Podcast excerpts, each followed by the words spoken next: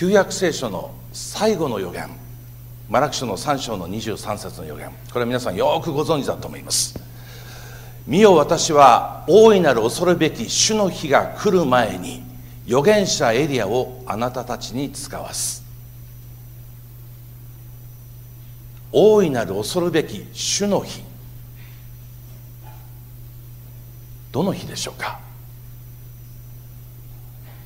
その日が来る前に、え、預言者エリアをあなたたちに使わす。この恐るべき主の日というのは大いなる主の日というのはキリストの来臨の日です。神の子キリストがこの地上に降臨される日。その前に預言者エリアをあなた方に使わすと約束されました。キリストは何度この地上に降臨されるでしょうか。もうすでに一度降臨されました。クリスマスですね。もう2000年前神の子イエス・キリストは人間となってこの地上に来られました。これを初臨と言います。最初に降臨したこと。初臨と言いますね。そして私たちが今待ち望んでいるのは2度目の降臨です。それを再臨と言います。再び望む再臨。でも聖書予言によれば私たちの聖書理解によればキリストはもう一度この地上に降臨されます。再臨の後天に帰られます。そして千年期の後もうひとたびこの地上に来て永遠の御国がこの地上に築かれることになっています。第三降臨です。そしてこの旧約聖書はキリストの初臨キリストの再臨の前にその大いなる恐るべき主の日が来る前に預言者エリアをあなたたちに使わすという予言がありました。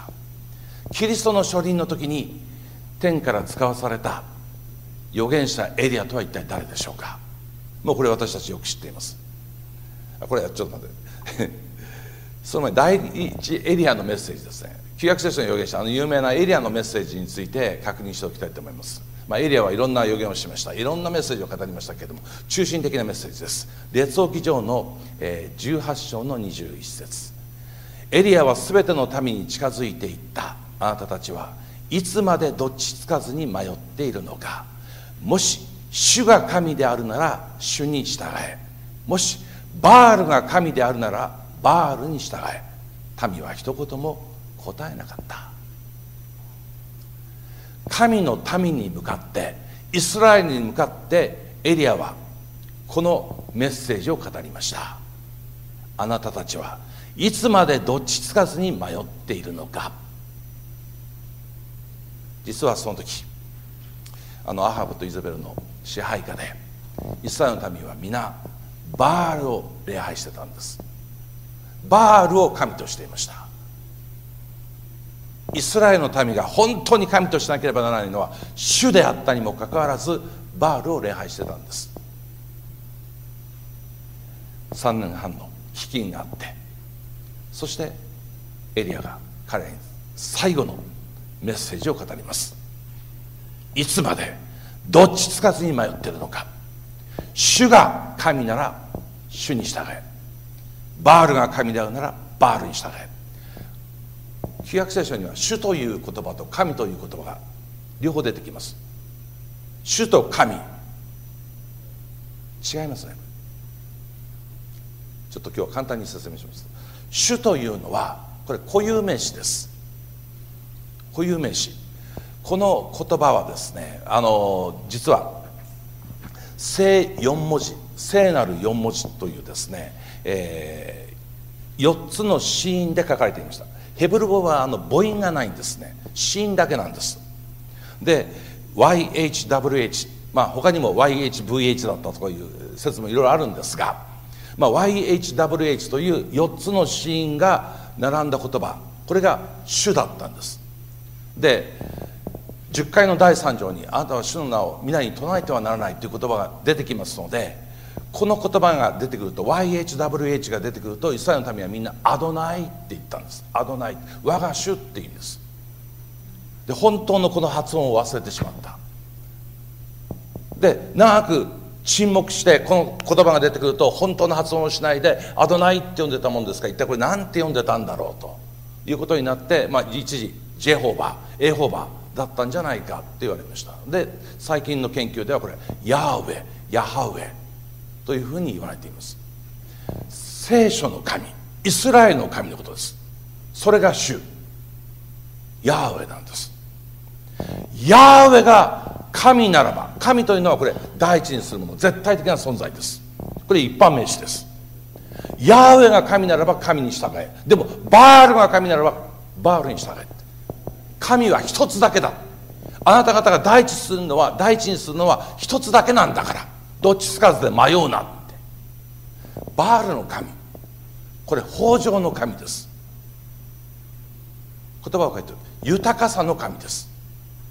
この神を信じたらあなたは豊かになれるよ。豊かな向こうには幸せがあるよって。だからこのバールの神を思う。もうこれ現代人もそうです。私たちの幸せは豊かさの向こうにある。長い間信じてきました。生活が豊かになったら幸せになれる。あの戦後高度経済成長というのを目指してとにかく豊かに豊かに。だから子どもたちに勉強しなさい。いい中学校いい高校いい大学に行っていい就職をしなさい。豊かな生活をしなさい。幸せになれるから。でもそうじゃなかったことがだんだん分かってきた。この言葉よく皆さんお聞きになったことがあると思います。お金で高級なベッドは買えるけれども安眠を買うことはできない。どんなに高級なベッドにいても眠れない時は眠れないんです。眠れないって辛いです。お金で眠りは買うことできないんです。お金で豪華な家を買うことはできるけれども幸せな家庭を買うことはできない。立派な家を建てることはできます。お金があれば。でも幸せな家庭を築くことはお金とは違うんです。そこにない。お金でよく効く薬を買うことはできるかもしれないけれども健康を買うことはできない。大切な健康はお金では買えない。ですね。そして最後。お金で快楽を買うことはできるけれども幸福を買うことはできない。バールの神は豊かさを与えます。その神をみんな拝んでた。でもエリアは言うんです。あなた方が本当に礼拝すべきは天地を作られあなた方を心から愛しているヤーウェではないのか。どっちつかずでいつまで迷ってるヤーウェを礼拝するのかババールを礼拝するのか。今日選べ。でも民は一言も答えなかった。吹っ切れなかったんです。ヤーウェだけって。徹底できなかった。そこに人間の悲しみがあります。しかし神が天から火を下した時にこの神こそ生きておられる神だということを人々は知ることになりました。はい。急ぎます。第2エリアバプテスマのヨハネです。キリストのその書輪の道を備えていく。その預言者エリア。彼は悔い改めのメッセージを説きました。悔い改めよ。神に背を向けてる者よ。180度方向を変えて神に向き直れ。ですね。この悔い改めのメッセージを語りながら彼の究極のメッセージはこれだと思います。翌日ヨハネは自分の方へイエスが来れるのを見ていった。見よ。世の罪を取り除く神の子羊だ。世の罪これあのギリシャ語ですと単数だそうです。罪という言葉が。たった一つの罪。根本的な罪。根源的な罪です。その罪の問題を解決するのはこの神の子羊。イエス・キリストだけだ。というのがヨハネのメッセージでした。私たちの悩み置き人生。罪は根本的にただ一つ。神との関係の破れです。この関係を修復し回復してくださるのは神の子羊イエス・キリストだけだ。見よ神の子羊と言いました。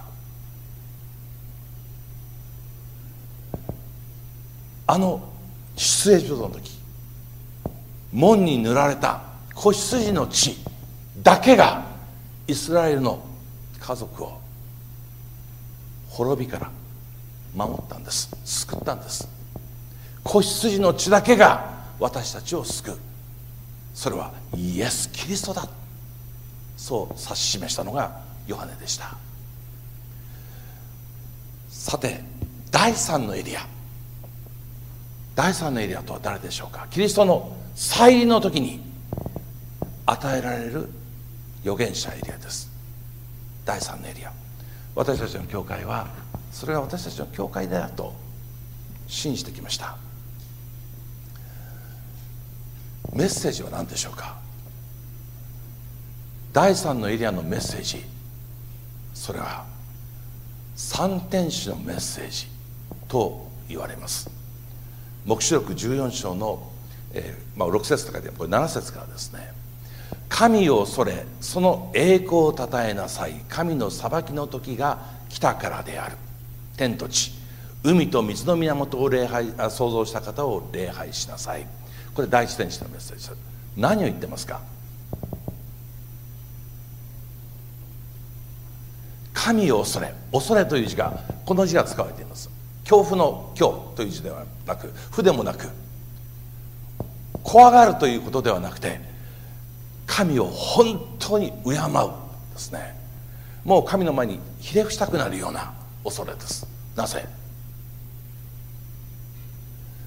こんな罪人を愛して救ってくださるというご計画を立ててそれを実行してくださったゆえに恐れ多くて恐れるんです。そしてその栄光をたたえるんです。賛美するんです。褒めたたえるんです。あなたは素晴らしいお方だって。あなたこそ神だ。褒めたたえることができる。神の裁きの時が来た。神の裁きの時がやってやってきます。裁きって何ですか？あの詳しい話はぜひあの亀山先生からですねゆっくりと聞いていただきたいと思うんですけどかいつまんで言いますね。神の裁き。裁きって分けることです。右と左に分けること。羊とヤギに分ける。ですね。忠実なしもべと平らなしもべに分けていく。油を持っているものと油を持ってないものに分けていく。これ裁きです。分ける。分けるんです。分けられるんです。本来罪人として生まれた私たちはみんな滅びなきゃいけなかった。でもキリストが来られる時に私たちは分けられて救われる可能性が出てるんです。できてるんです。なぜキリストが私たちの罪を全て解消する解決するための贖いの死を贖いの死を十字架で死んでくださったからです。裁きの時が来た。私たちの救いの時が来た。キリストの十字架によってあの神の子羊の死によって私たちは救われていく。だから神を恐れるんです。こんな私が救われていく。こんな私が永遠の命を得ていく。そしてそれを全てご計画なさった創造主なる神を礼拝するんです。この救いの計画を立ててくださったのは創造主なる神だからです。第二天使倒れた。大バビロンが倒れた。怒りを招くみだらな行いの武道酒を諸国のために飲ませたこの都がバビロンは必ず倒れるのでこれ予言的完了形っていうんです。この倒れたっていうのはですね。まだ倒れてはいないんですけど必ず倒れるので倒れたって宣言してしまう。バビロンって何ですか？大バビロン。バビロンはバベルから来てると言われています。バベル。バベルの塔のバベルです。バベルの意味は覚えてます？バベル。混乱です。混乱という意味があるんですね。何を混乱したか。バベルの塔を建てた人たちはどんな思いでバベルの塔を建てたのか。理由は3つあったとエレン・ホワイトはですね人類のあけぼのの中に書いています。1つ目これ大切なところ。もう二度とこの人類を洪水で滅ぼさないと神は約束してくださいました。その約束の印として虹を見せてくれた。契約の虹です。ところがあのノアの洪水からしばらく経った時に人々はもう一度洪水が来たらどうするって考えた。神は二度と洪水では人類を滅ぼさないと言ったにもかかわらず約束したにもかかわらずその約束を疑い始めたんです。そしてそうなった時は自分で自分たちの命を救わなきゃいけないって考えた。これ2番目。自分で自分を救おうとしたんです。行いによる義を考え始めたんです。そしてバベルの塔を建てました。その時彼らはもう一つのことを考えた。この立派な高い塔を建てて自分の命を救って私たちの名を高めよう。これ3つ目。自己商用です。いいですか？3つの混乱の思いがこのバベルには集約されている。一つは不信仰です。恵みの約束を信じない。神の恵みの約束を信じない不信仰。1番目。2番目。自分で自分を救おうとする行いによる義の精神。エレン・ホイトは言ってますね。偽りの宗教の特徴すべて。自分で自分を救おうとする。行いによる義。そして3つ目。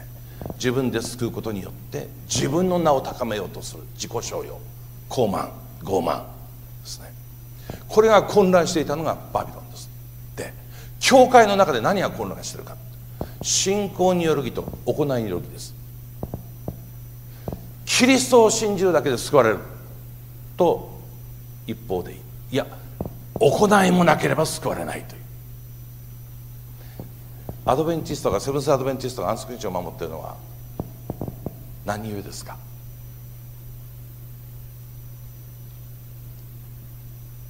立法を守ることによって救われるためですか？そのことを願って私たちは安息日を守ってますか？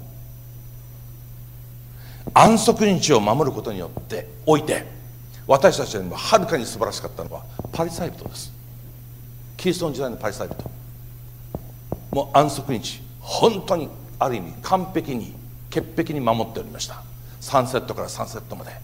何の罪も犯さないように彼らもでも形式的なあの安息日遵守はキリストには喜ばれませんでした。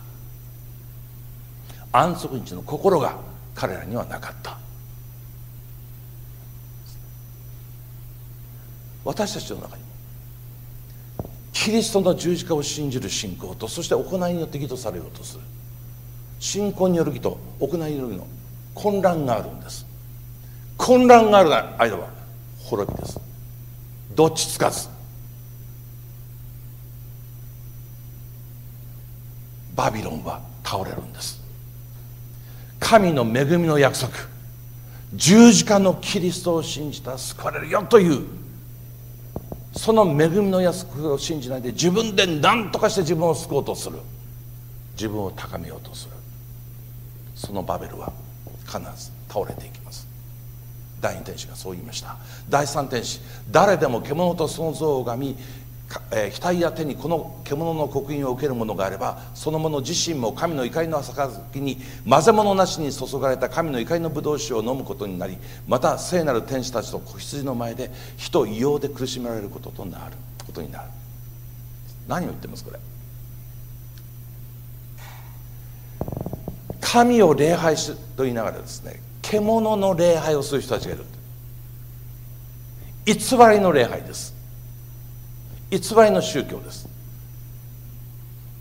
創造主なる神はその御心にかなった礼拝を受け入れます。受け入れてくださる。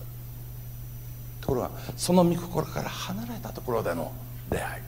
まあその礼拝をする者たちは獣の刻印を受けるって書かれてますね。獣の刻印。一方で神の印を受ける者たちがいる。印って何でしょうか？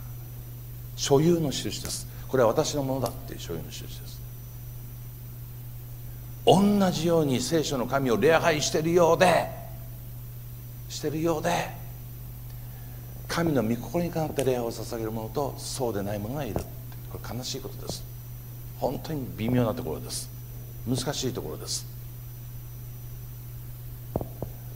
神は神の望まれるような愛され方礼拝のされ方を望んでおられる。ですね。創造主なる神イエス・キリストを与えてくださってこの十字架の贖いの死によって私たちの全ての罪が許されたことを計画なさい実行なさった神を心から礼拝する者はそこから揺らいで動いてはならない。ただその神の御手の中で神の御心の中で神を礼拝しなさい。これが第3のエリアのメッセージです。誰に向かってこれを言うかというと第1エリアも第2エリアもですねこれイスラエルのために神のために向かって語ったんです。ところが第3のエリア三天使はですねどこに向かって語るかというとちょっと読んでみますね。これあの14章の6節です。私はまた別の天使が空高く飛ぶのを見た。この天使は地上に住む人々あらゆる国民種族言葉の違う民民族に告げ知らせるために永遠の福音を携えてきて大声で言った。この三天使は第3のエリアはイスラエルの民教会に向かって語るんではなくて全ての民に向かってあらゆる国民に向かって種族に向かって言葉の違う民に向かって民族に向かって永遠の福音を大声で語った。この三天使のメッセージ第三エリアのメッセージはいいですか？教会に向かって語られるんじゃなくて鹿児島に住む全ての人に向かって語られるべきだっていうんです。あの私インターンの先生方によく言うんですけどあの先生の赴任先は鹿児島教会ですよって言った時にこの人たちだけを相手にしろってことではないんです。この人たちを通して鹿児島を取れ。キリストのために奪還せよ。それが赴任の目的です。鹿児島教会の教会員の皆さんが亀山先生が来て本当に私たち幸せです。言うだけで満足しちゃいけない。ここに救われるべき大勢の人々がいる。キリストが十字架で血を流してくださった救われるべき人々がたくさんいる。その人々をこの教会員と共に救うのが牧師の使命だ。伝えます。私たちは本当にキリストを知っていたら神を知っていたら自分の救いだけでは満足できません。家族も救われてほしいと思う。友達も救われてほしいと思う。隣人も救われてほしいと思う。そう思って初めて私たちはキリストを知っていることになります。神を知っていることになります。私たちが本当に神に救われたものにキリストに救われたものに、えー、なっていきたいと思います。でこの第3エリアの特徴何かと言いますと第3エリアのことをですね、えー、黙示録の12章では12章13章14章というのはもう終わりの時代のことについての予言なんですけれども、えー女の子孫の残りの者たちって言います。昔は残りの教会あるいは残りの子らっていうような言い方をしておりました。で残りの子らの特徴は何かと言いますと,、えー、ちょっと12章の17節を読みします。竜は女に対して激しく祈りその子孫の残りの者たちすなわち神の掟を守りイエスの証を守り通している者たちと戦おうとして出ていった。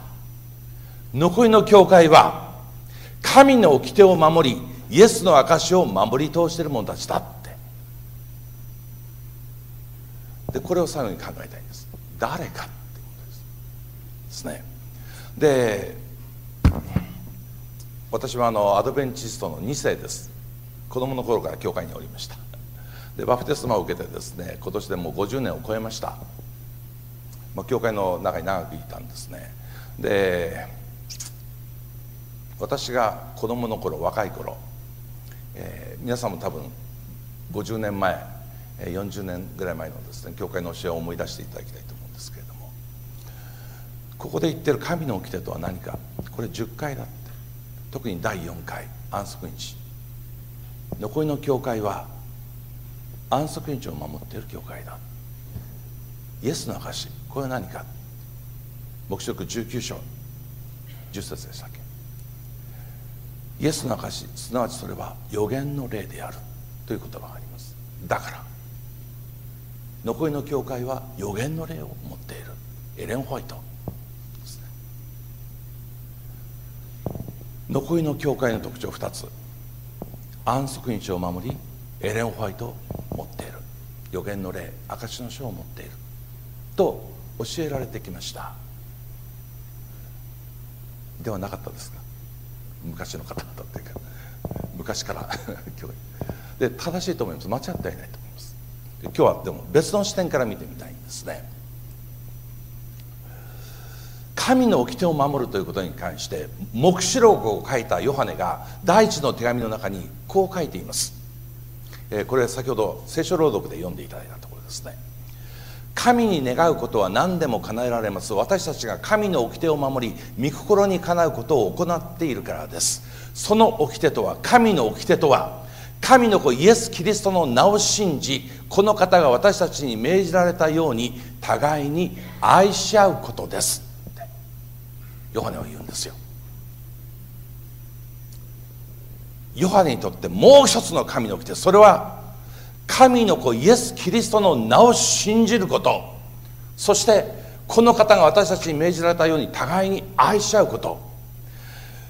キリストの名を信じるということはね知的に信じるということではありません。決断的に行動的に全てを明け渡すように信じることです。そこにかけることです。そのように信じること。ちょっとこれ説明してる時間がないのであの説明割愛しますけど。単に頭でああイエス・キリストを信じるねああそうイエス様の十字架うんぬんかそういう問題ではなくてここに全的に信頼を置いてそこに明け渡していく信じ方です。そしてこのお方が命じられたように互いに愛しちゃうこと。残りの教会の特徴愛です。ところが教会の中に時々争いがある分裂がある。コリントの教会がそうでした。パウロが恵みの福音を語って十字架の福音を語って建てた教会が何年か後には教会の中で分裂があって争いがあって不信仰があって不信仰があってとんでもない状況になってた。なぜ？あなた方が肉のままだから第一コリントの3章にそう書いてあります。あなた方は肉のクリスチャンだって。霊的なクリスチャンになってないそれはイエス・キリストを本当にはまだ信じてないんだイエス・キリストを信じる。あのキリストを信じるといった時にですね2つの目になります。1つ目はキリストを救い主として信じることです。私の罪を許してくださる救い主として信じること。これ一つ。もう一つの面はキリストを主として信じることです。主として信じること。私の人生の全ての支配者。それはキリストだと信じることです。多くのクリスチャンは救い主として信じていても主としてのキリストを拒否するんです。困った時があったら助けてくださいねって。いつも私の外にいてください。必要があったら呼びますから。心の王座に自分自身が居座り続ける。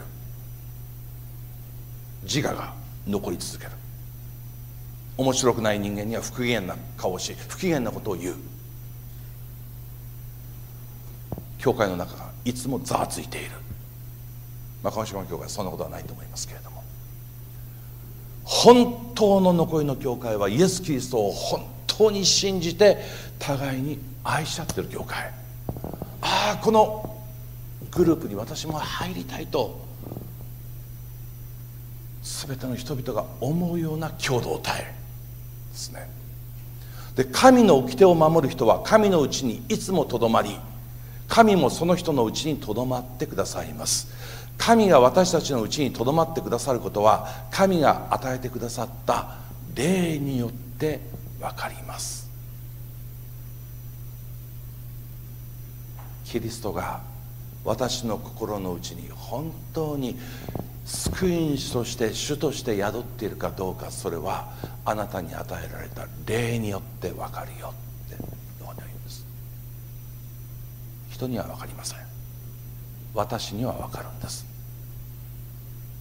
人がどんなにあの人は霊的な素晴らしいクリスチャンだと言っても私には分かるんです。私のうちに今キリストではなくて私の自我が支配しているって。分かる？おそらく皆さん誰も肩書きで人を見ることはないと思います。牧師だから総理だからきっと立派なんだろうって。簡単には思わないと思いますが私の正体は私が一番よくわかる。そのような例を神様は私たちにまた残してくださってる、だから悔い改めなきゃいけないんです。教会に与えられた霊は教会の状態を知らせます。私に与えられた霊は私の霊的な状態を私に教える。だからねひざまずくんです。助けてくださいこの不信仰の私を助けてください。悔い改める。本当にあなたに全てを明け渡すことができるようにと祈るんです。それが祈りの必要の意味です。もう一つ。イエスの証を守り通している。イエスの証とは何なのか。同じくヨハネが第一ヨハネの5章にこう書いています。神の子を信じる人は自分のうちにこの証があり神を信じない人は神が御子についてなさった証を信じていないために神を偽り者にしてしまっています。その証神が御子についてなさった証とは神が永遠の命を私たちに与えられたことそして命がこの命が御子のうちにあるということです。御子と結ばれていない人にはこの命があります。あり、え結ばれている人にはこの命があり神の子と結ばれていない人にはこの命がありません。キリスト教が与えようとしている一番大切なものは聖書の知識ではありません。神についてキリストについて終末についての知識ではありません。私たちが本当に分かち与えたいと思っているのはそして私たちが本当に持っていなければならないのはキリストにある永遠の命です。神が私たちに与えようとしてくださっている永遠の命。それをすでに私たちが信じた時に与えてくださった。しかもその命は神のうちにしかない。そして神に結ばれて御子ですね。キリストに結ばれてるものには命があって結ばれてないものには命がないんだっていうこと。この単純なしかし厳粛な事実を残りの教会はしっかりと捉えている。キリストにつながってるんです。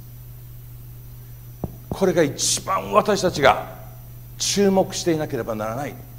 大切な大切な事柄です。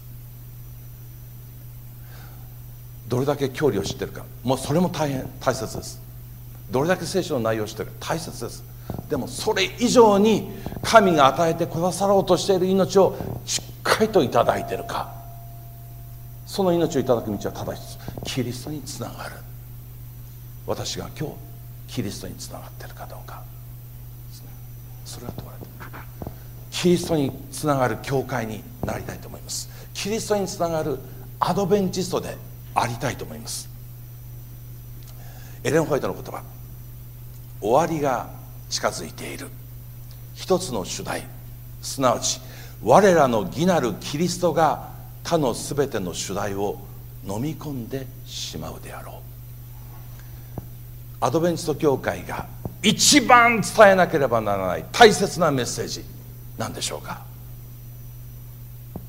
それはイエス・キリストというお方です。世の罪を取り除く神の子羊です。このお方を創造主なる神ヤーウェは私たちの救いのために与えてくださったんです。この神子なる神キリストをしっかりと受け取ってこれを伝えること。これが私たちの教会の使命です。あの我らの義なるキリスト。これ何言ってるかとあの一つは信仰による義信仰による義って2つの部分ががなってるっていうのは皆さんよくお聞きになると思いますね。信仰による義人、えー、イエス・キリストが私たちの救い主イエス・キリストの十字架の血によって私の罪が許され私は、えー、救われ永遠の命が与えられたと信じた時にそれは文字通り私の中に実現すると。神の前で私の中で実現すると信じるこのキリストによる信仰による義人の問題と。もう一つは成果です。清めです。キリストに似たものになりたいという願いが与えられてキリストを目指して生き始める。これもう一つの我らの義キリストの課題です。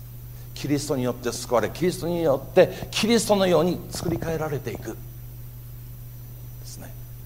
このテーマが全てのテーマを飲み込んでしまう。キリストを見上げたいと思います。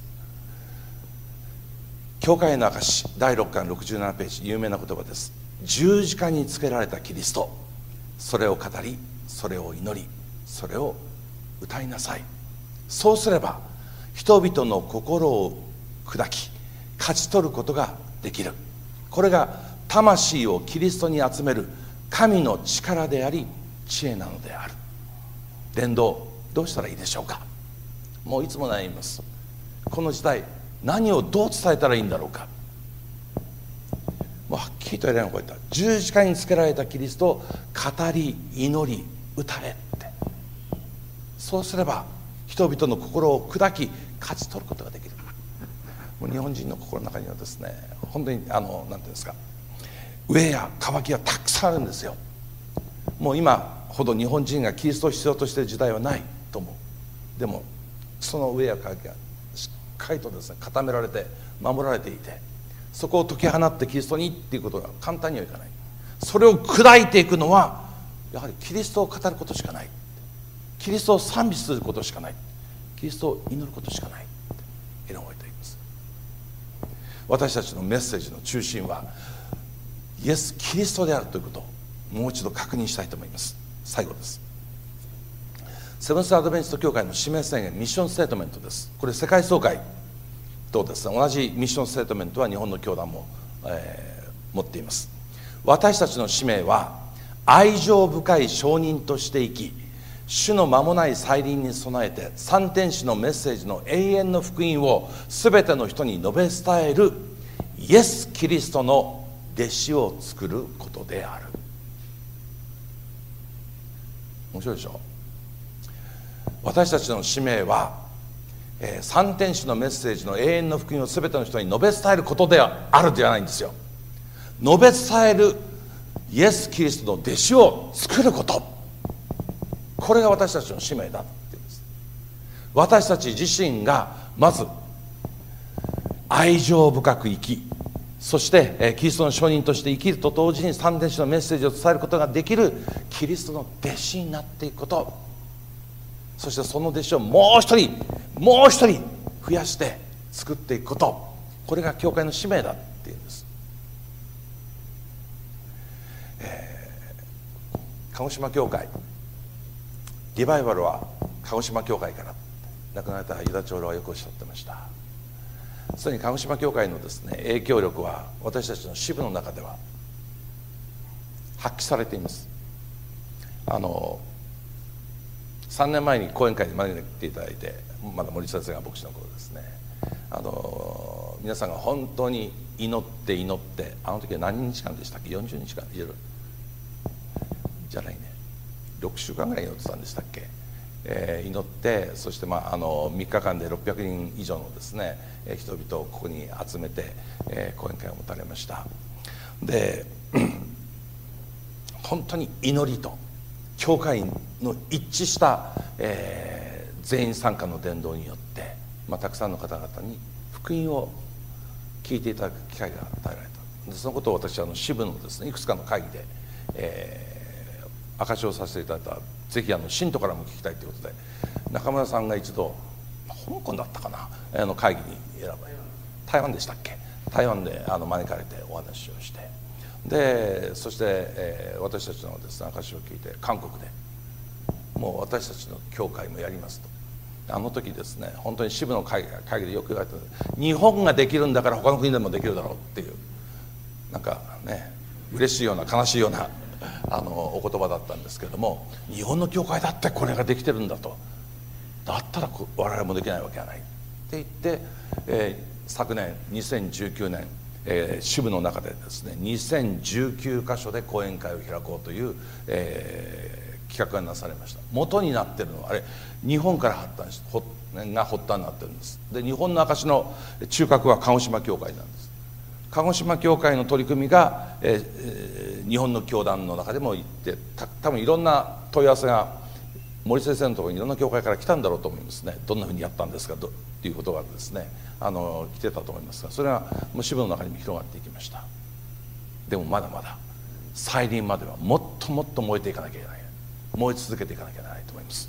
ますます祈りの教会としてリバイバルの教会として本当に皆さんの教会が、えー、日本のですねモデル教会そして支部のモデル教会やがて世界のモデル教会になっていただくことを心から願っています。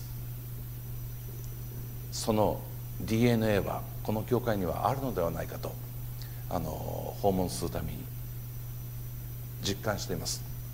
この教会のように神様の祝福が豊かにありますように。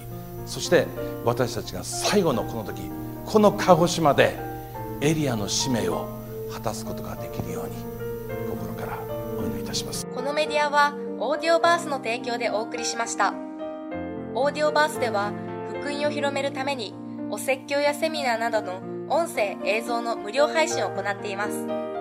詳しくは http コロンスラッシュスラッシュ www.audioverse.org へアクセスしてください。